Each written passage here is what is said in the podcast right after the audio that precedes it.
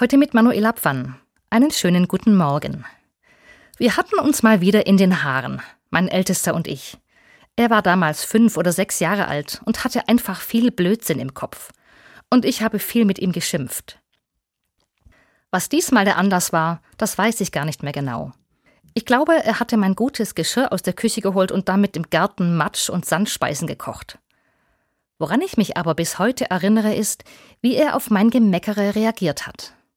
Als er am Abend im Bett liegt und ich nochmals zum Gute Nacht sagen in sein Zimmer komme, da schaut er mich an und sagt: Gell, Mama, ich habe jeden Tag eine neue Chance.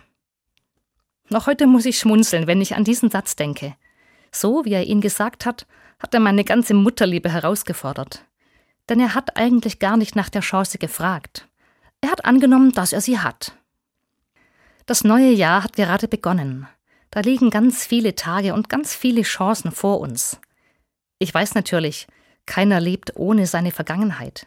Weder das alte Jahr noch so manches falsche Verhalten lassen sich einfach ungeschehen machen. Mir hilft es zu glauben, dass ich mit und bei Gott immer wieder neu beginnen kann. Jesus hat das gesagt und gelebt. Er hat gezeigt, worauf es ankommt, wenn es um eine neue Chance geht. Ein Beispiel ist die Geschichte von Zachäus dem Zöllner. Der hat gut davon gelebt, andere übers Ohr zu hauen und ist reich geworden, weil er andere betrogen hat. Als Jesus in seine Stadt kommt, spricht er Zachäus an. Gerade Zachäus, von dem sonst eigentlich niemand etwas wissen will.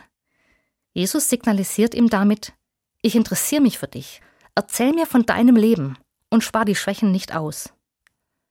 So behandelt zu werden, darin steckt für Zachäus die Chance, sich zu ändern und nochmals neu zu starten. Er hat sie genutzt. Klar, da gehört auch dazu, seine Fehler zuzugeben und der ehrliche Wille, Dinge anders zu machen.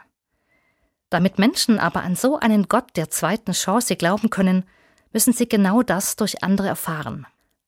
Meine Antwort an meinen kleinen Sohn von damals gilt noch heute für den jetzt über 20-Jährigen. Ja klar, du hast jeden Tag eine neue Chance. Bei mir sowieso und bei Gott auch.